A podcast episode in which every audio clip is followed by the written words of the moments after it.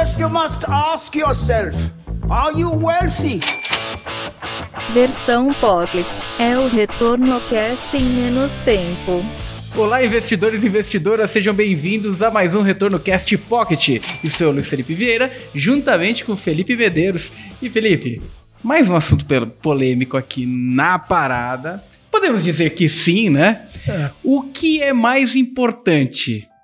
Escolher o ativo ou, antes de escolher o ativo, você ter a ideia mais macro do portfólio, concentrar na alocação ou um é sequência do outro, né? Acho que essa, é, esse é o grande tema de discussão, mas é que muita gente fica muito focada qual que é o melhor investimento, qual que é o melhor investimento, quanto muita, quando muitas vezes o diferencial está na alocação, no portfólio, né? É verdade. E para mim isso não é nenhuma polêmica, né? É polêmica porque o pessoal adora arrumar treta na internet por assuntos que não, não deveriam existir tretas, né?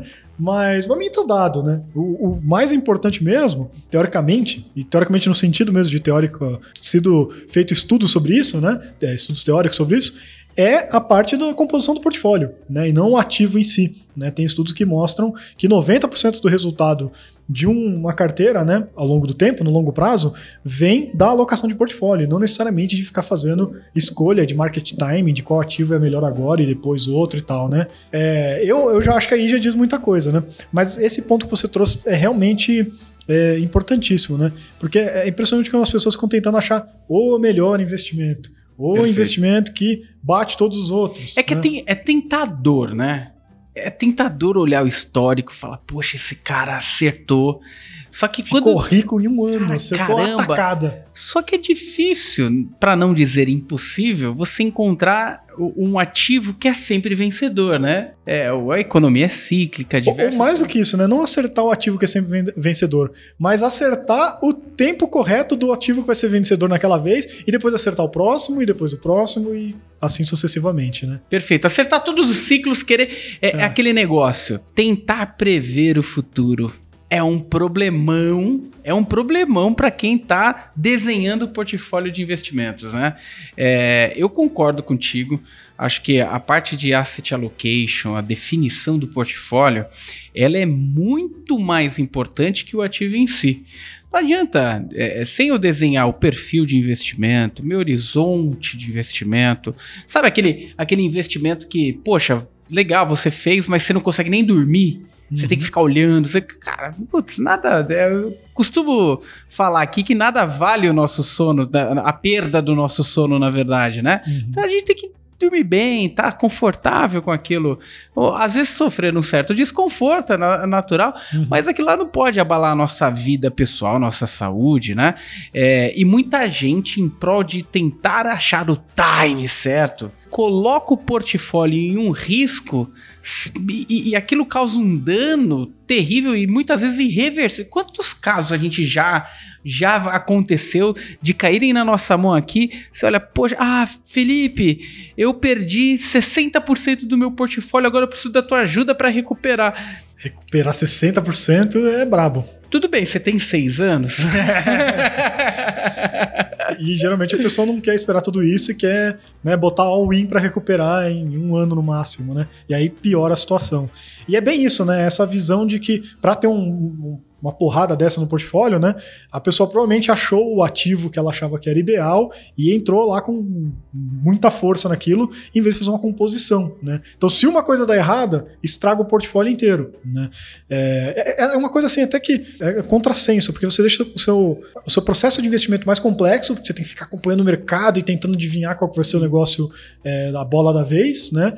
E que não necessariamente vai te dar mais resultado, ou né, o que a gente mais vê que dá prejuízo, né, não é nem que dá resultado, é, enquanto você fazer uma alocação de portfólio adequada para o seu perfil é mais simples. Né? Você, claro, no começo vai ter um trabalho, definir as classes de ativos e a composição, que vai ter o peso de cada uma dessa classes, dessas classes na sua carteira ali, né? Mas depois que você montou, é só você ir rebalanceando de tempos em tempos, muito mais simples, sem dor de cabeça, sem ficar fazendo microgerenciamento ali. É, e te traz uma segurança, né, de que esse portfólio vai se comportar muito melhor ao longo do tempo, pelo menos olhando aí para o passado, olhando é, resultados históricos que a gente tem aí de vários estudos, né. Então é meio con contrassenso, né, você tem muito mais trabalho para você ter mais risco e menos retorno, né. Perfeito. E a gente já conversou com diversos gestores, inclusive grandes investidores, é, e alguns deles relatando pra gente que só olhava pra carteira uma vez no ano, só para rebalancear, e o restante, né, deixava aquela estrutura de alocação funcionar a seu favor. Lógico, em, um, um, parênteses aqui, não que não seja importante olhar o ativo, uhum. mas uma vez que você definiu né, a sua parte proporcional de alocação em renda variável, em fundos, multimercados, em renda fixa, uma vez definido, aí sim vale né, dar uma olhada com mais detalhe, quem é o gestor, quem é a empresa que eu estou comprando essa renda fixa, uhum. qual é a ação que eu estou tendo no meu portfólio. Aí olhar o micro faz parte do processo de alocação mas ele é secundário. Mais importante que olhar os produtos em si é de fato você saber se eles estão ajustado, ajustados para o seu objetivo, para o seu propósito de investidor, né? É. Afinal, a gente guarda dinheiro por motivo, né? Exatamente. E até é, tem essa questão também, né? É, às vezes ficar selecionando ativos se você não entende, né? Você não realmente parou para se dedicar a estudar e acompanhar esse tipo de investimento, é uma outra coisa que também não foge um pouco da realidade, né? As pessoas, elas não têm o tempo inteiro da vida delas para ficar olhando, a maioria das pessoas, né, com algumas exceções que realmente vivem de investimento e tal, ou gostam muito disso, né? A maioria das pessoas tem a vida delas com outras coisas. O investimento é secundário, é para se já está aposentada, né, gerar uma renda ali para pagar o custo de vida dela, né, e tudo mais. Ou se é uma pessoa que não se aposentou e está acumulando, né, o investimento também é secundário, ela vai aportando todo, todo mês ali, ou de períodos em períodos, e o investimento é só para né, proteger da inflação e dar algum ganho real para ajudar no, depois do processo de aposentadoria, falando em linhas gerais, né, que você falou, cada um tem o seu objetivo, né. E se a pessoa não sabe o que ela está fazendo, se ela não sabe escolher um bom gestor de fundo, se ela não sabe escolher uma boa ação, um bom fundo imobiliário, o que quer que seja, né, às vezes é melhor ela nem se aventurar a, a, tentar escolher esse tipo de coisa. É melhor ela passivar, né? Se não, cai, cai, cai, na tentação de olhar resultado, retorno, né? É isso aí. Não sei escolher Apenas, gestor, né? não sei escolher ações. Comprar lá um ETF um, de, de Bovespa, né? Que seja, ou alguma coisa mais ampla, assim, né? Porque mesmo escolhendo bons gestores, né? Você tem que saber escolher bons gestores, né? É, aqui na Exotronic a gente ensina muita coisa, a gente tem cursos, a gente tem ferramentas, a gente tem aqui os casts todos. Mas é, é, tem relatórios que mostram, relatórios da Standard Poor's, né, é, que mostram que 90% dos fundos, no longo prazo, não conseguem bater o Ibovespa. E aí você pode até estar tá pensando, não, mas os fundos que eu acompanho batem. Mas tudo bem, você está olhando com viés de sobrevivência, que o Luiz já explicou aqui várias vezes, né? É, para os 10% vencedores. Você não olhou os 90% que morreram no meio do caminho. Né?